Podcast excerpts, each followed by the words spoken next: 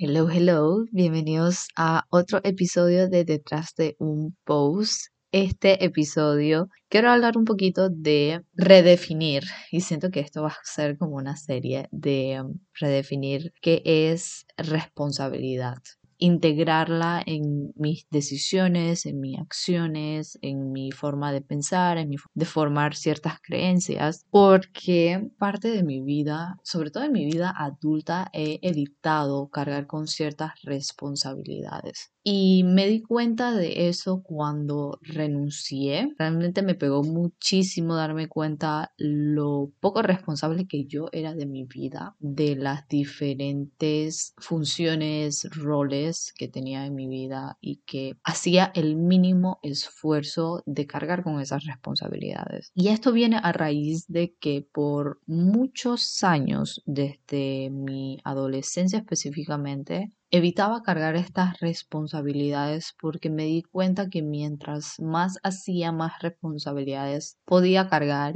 y que no estaba dispuesta a cargar con esas responsabilidades y menos trabajar en ellas, porque eso requería esfuerzo, trabajo duro y realmente ser persistente en algo. Y yo tenía esta mentalidad de querer obtener todo de la manera más fácil, con el mínimo esfuerzo posible y realmente vivir de eso.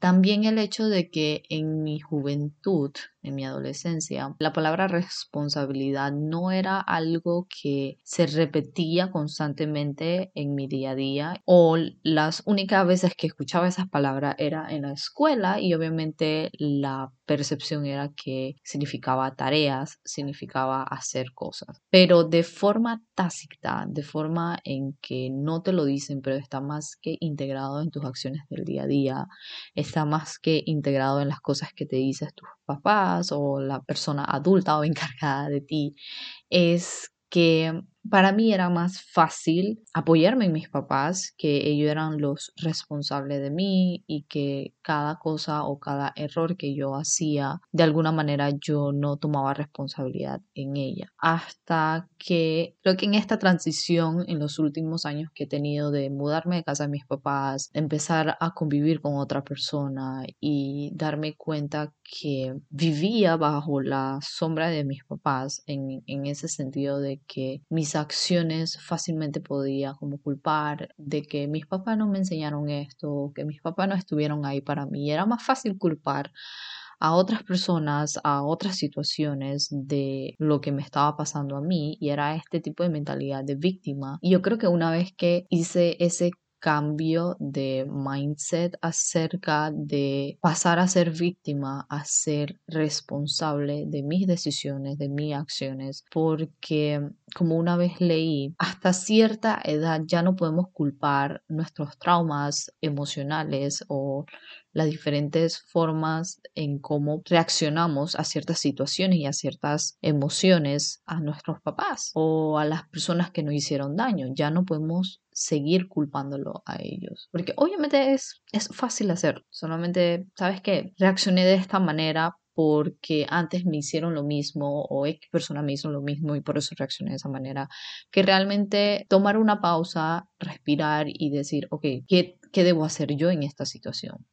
¿Qué puedo hacer yo en esta situación? Y realmente tomar la responsabilidad de tus reacciones. También me di cuenta que mi forma o, o lo que yo hacía para evadirlo era hacer el mínimo esfuerzo de algo, para obviamente no sumar más responsabilidades. Pero, por ejemplo, cuando trabajé en, en la oficina como abogada, me di cuenta que a medida que fui demostrando mis diferentes capacidades y habilidades que fui desarrollando con el tiempo, más responsabilidades se me sumaban de forma indirecta, porque obviamente también era súper proactiva y también participaba en diferentes reuniones y daba mis opiniones y tenía muy buenas ideas que me gustaba ponerlo en la mesa para que entráramos en este trabajo en equipo.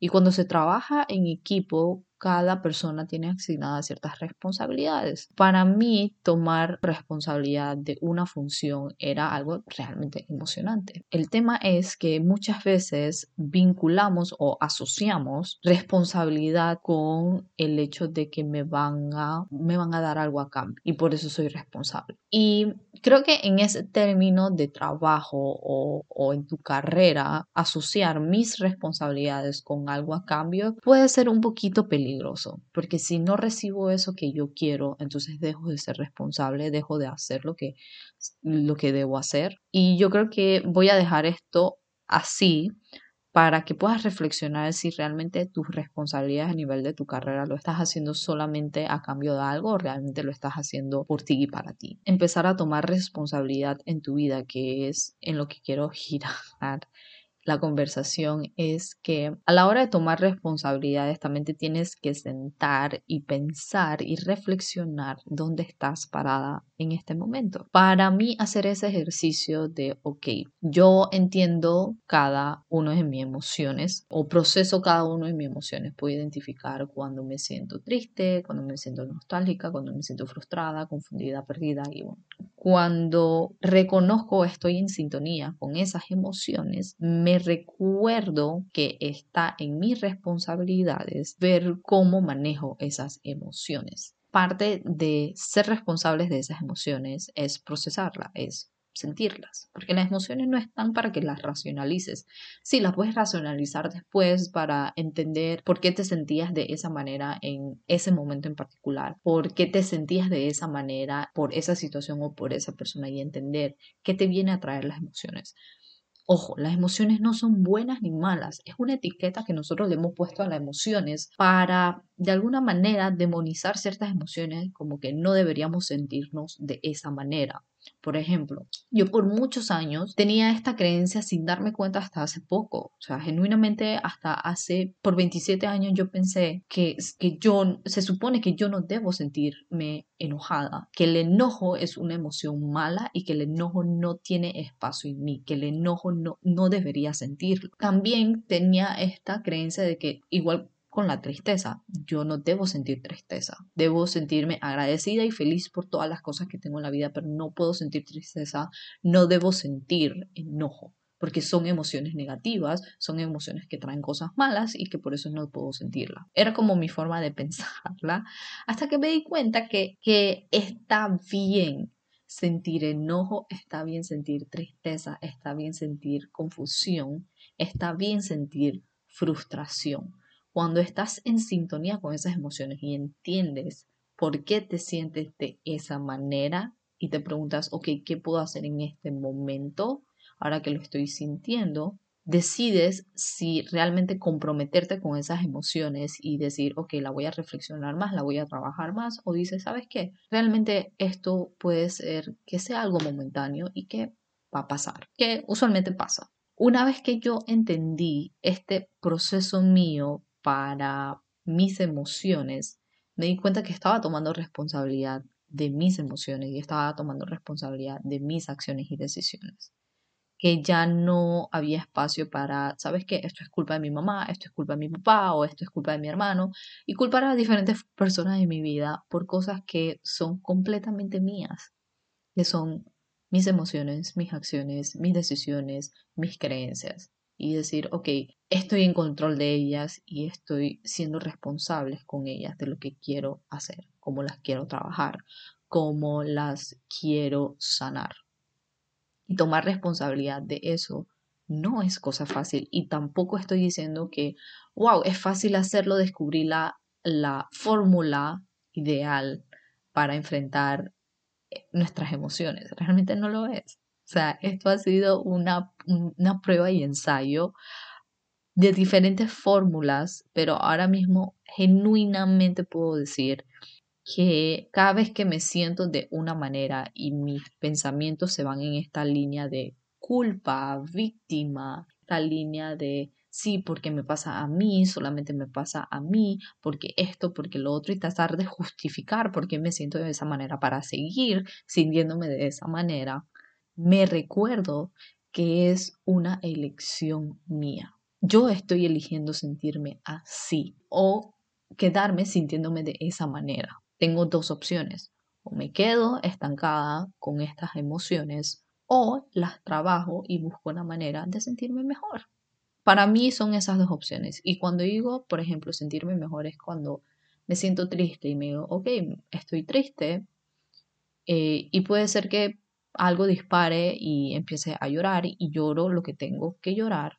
Y una vez que termino de llorar, me saco las lágrimas, tomo agua y me digo, ok, estoy triste. Ya procesé lo que tengo que procesar, mañana será otro día, todo estará bien. Y casi un 99% se puede decir que al día siguiente me siento mejor.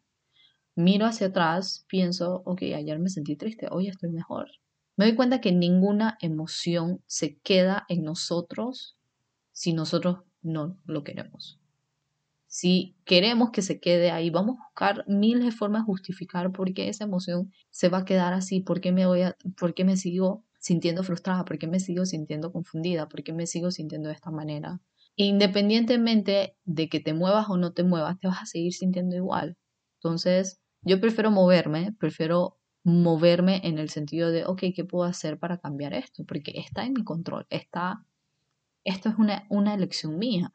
Y al ser una elección mía, está en mi responsabilidad ver cuál es el siguiente paso, ver qué puedo hacer para cambiarlo.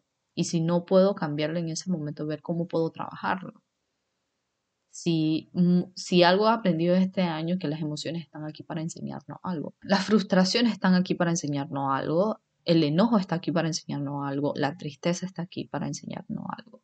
Ninguna, y repito, ninguna emoción es negativa ni positiva, es una etiqueta que le hemos puesto. Toda emoción está aquí para mostrarnos algo, incluso las buenas como la alegría, el amor, eh, la felicidad, son emociones que están aquí para mostrarnos algo. Así como el enojo, la tristeza, la frustración se pueden ir, sentir alegría, felicidad, también son emociones que se van a ir, que también se están moviendo en nosotros. Y hablando de felicidad, Hace poco compartí eh, mi Instagram y es algo que he compartido varias veces y es que la felicidad es un estado mental, es una decisión. Y hace poco compartí esto, bueno, lo iba a compartir, pero al final del día eh, lo guardé para mí. Sabes que esto sería un increíble episodio del podcast que estoy haciendo hoy. Y había puesto, la, felicidad es una decisión, pero preferimos creer que no, porque es una decisión que conlleva a ser responsable de tus acciones y tus decisiones. Y esto es porque sí creo fielmente que el, nuestro estado natural con el que todos vinimos como seres humanos es el de paz, el de tranquilidad, el de felicidad, gozo y disfrute. Somos seres completamente infinitos y abundantes, pero somos seres que estamos aquí para vivir experiencias humanas y las emociones son parte de las experiencias humanas y hay que vivirla completamente, desde el enojo la frustración, todo, todo hay que vivirlo al máximo porque son parte de nuestra experiencia como humanos, son parte de nuestro crecimiento como seres humanos. Y cuando digo que la felicidad es un estado mental, es que tú decides si tú quieres ser feliz en este momento con lo que tienes. No que, y es algo que se ha hablado miles de veces, que la felicidad no te lo va a traer eso que estás buscando, esa cantidad de dinero que buscas, ese carro, esa casa, no te lo va a traer, porque una vez que lo tengas, vas a ver la siguiente montaña que tienes que escalar. Porque así como seres humanos somos, siempre vamos a estar persiguiendo lo siguiente, siempre vamos a decir, ok, ¿cuál es el siguiente reto? Somos seres humanos y es así. Y esto me acuerda muchísimo a un video que le dicen 16 Second Speech. Este speech motivacional de un chico que recién se estaba graduando en la escuela y él habla de que una vez que llegamos a obtener eso que tantos trabajamos, que tanto queremos, lo gozamos por 15 segundos y después llega el segundo 16 y decimos, ¿eso era todo? Pensé que me iba a sentir de esta manera o pensé que me iba a hacer sentir de esta manera. Esto no era lo que yo pensé que era. Y a mí me encanta esa, ese, ese video, ese speech, porque es cierto, súper cierto. Entonces, eso me recuerda que la felicidad, el gozo, sentirse agradecida, es algo que no no es una meta que tenemos que lograr, sino que realmente en el momento te quieras sentir así, siéntete así. Te quieres sentir feliz. Piensa en tres cosas que damos por sentado y te vas a dar cuenta que esas, esas pequeñas cosas son las que valen, son las que nos traen felicidad. Porque hasta que lo perdemos, no lo apreciamos. Y esto era de un pensamiento que tuve hace unos días, de que sobre, en la misma línea, sobre el poder que tenemos de nuestras decisiones diarias. El día que perdamos ese poder de poder decidir, nos vamos a dar cuenta el gran poder que teníamos en nuestra mano que, no, que dábamos por sentado. Que es súper poderoso darte cuenta de que trabajamos muchísimos años y me di cuenta de eso. Yo trabajé muchísimos años para tener la libertad de hacer lo que yo quería. Que por eso estaba trabajando tan duro, tener la libertad de poder hacer lo que yo quería, tomar las decisiones que yo quería, independientemente de que mis papás no estuvieran de acuerdo. Y una vez que obtuve esa libertad, me dije, wow, ahora tengo esta libertad, ¿qué hago con ella? Trabajé tan duro para obtener algo que ahora que, ahora que lo tengo, no sé, no sé qué hacer con ella. Y créanme, ahora lo digo como a la ligera, pero en el momento donde me di cuenta fue como, wow, como que esto, o sea, estaba en shock cuando me di cuenta de esto y me dije, sabes que voy a empezar a vivir la vida siendo consciente de este poder que tengo, de tener la libertad de elegir lo que yo quiero, porque yo no sé cuándo esa, eh, esa libertad se pueda ir. Cuando tienes la libertad de poder elegir lo que tú quieres hacer con tu vida, esa misma libertad trae responsabilidad responsabilidad de que son tus elecciones y no hay manera de que tú puedas culpar a otras personas. Lo puedes hacer y que es más fácil culpar a otras personas que culparte a ti y tomar, y más que, no quiero sonar como culparte a ti, más que tomar responsabilidad de lo que estás haciendo. Porque una vez que tomes responsabilidad, decir, sabes que la cagué y admitir y reconocerlo. Pero ok, a partir de ahora, ¿qué puedo hacer? Te puedes tomar tus cinco minutos para ya sea celebrar, para llorar, para patalear, pero después de esos cinco minutos hay que moverse, a decir, ok, ¿qué es lo, qué es lo que se puede hacer? ¿Qué sigue? Es una metáfora muy poderosa que aprendí sobre cierto deportista, que una vez que ellos ganan ciertos campeonatos, se toman un día para celebrar, o si pierden, se toman un día para llorar. Pero después que pase ese día, al día siguiente, volvemos a trabajar. Se viene otra temporada. Quiero terminar el episodio con esto. Se viene otra temporada. Se viene la temporada del 2022. Esa es otra temporada, otro ciclo. Vienen nuevos personajes, vienen nuevos lugares, vienen nuevas experiencias, vienen nuevas cagadas, vienen nuevas aventuras, vienen nuevos retos. Así que te dejo reflexionando sobre esto, sobre esta nueva temporada que se viene para ti. Y tú decides cómo dirigir esta nueva temporada. Dejo el episodio aquí. Espero que te haya encantado el episodio, tanto como a mí, y espero que te sirva. Y si tienes algunas reflexiones o quieres hablar, quieres compartir un poco de lo que piensas de este episodio conmigo, escríbeme al DM, más que bienvenida, y conversemos un poco. Así que nos escuchamos en la próxima. Bye.